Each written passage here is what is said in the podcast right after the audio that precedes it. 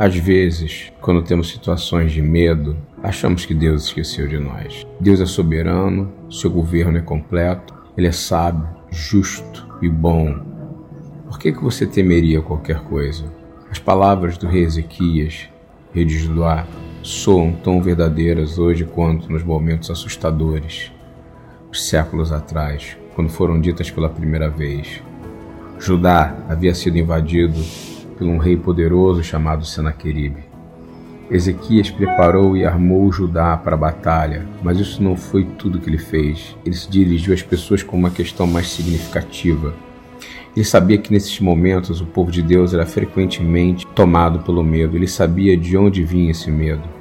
Muitas vezes, nesses momentos de desafio, o povo de Deus entrava em pânico, porque eles eram anestesiados, eles tinham problemas de entender a identidade deles, o povo de Deus. Eles esqueceriam que eles eram filhos de Deus, esqueceriam que Deus é um Deus todo-poderoso, do seu poder e glória. Ele é onipotente, onipresente, onisciente. Então, nesse momento, Ezequias sabia que não poderia ser apenas um bom rei ou general habilidoso.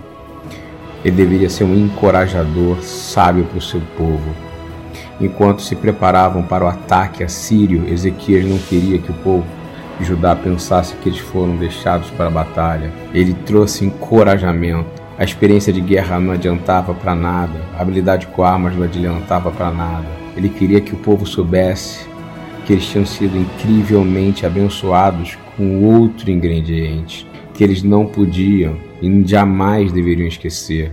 Então ele disse: Seja forte e corajoso, não tenha medo e nem desanime diante do rei da Síria, de toda a horda que está com ele.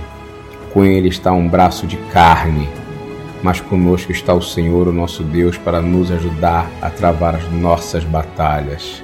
Segunda Crônicas 32, 7 e 8. Haverá um momento em que você perguntará: onde encontrar coragem para enfrentar o que estou enfrentando? Onde está a coragem para enfrentar? A resposta está naquilo que Ezequias falou. Olhe para cima, olhe para Deus. O Salmo 118 diz: O Senhor está comigo, Ele é meu ajudador, verei a derrota dos meus adversários. O nosso maior adversário somos nós mesmos e os nossos medos. Que eles já sejam destruídos agora porque sabemos quem é o nosso Deus, Adonai de Sebaot, mano, Senhor dos Exércitos.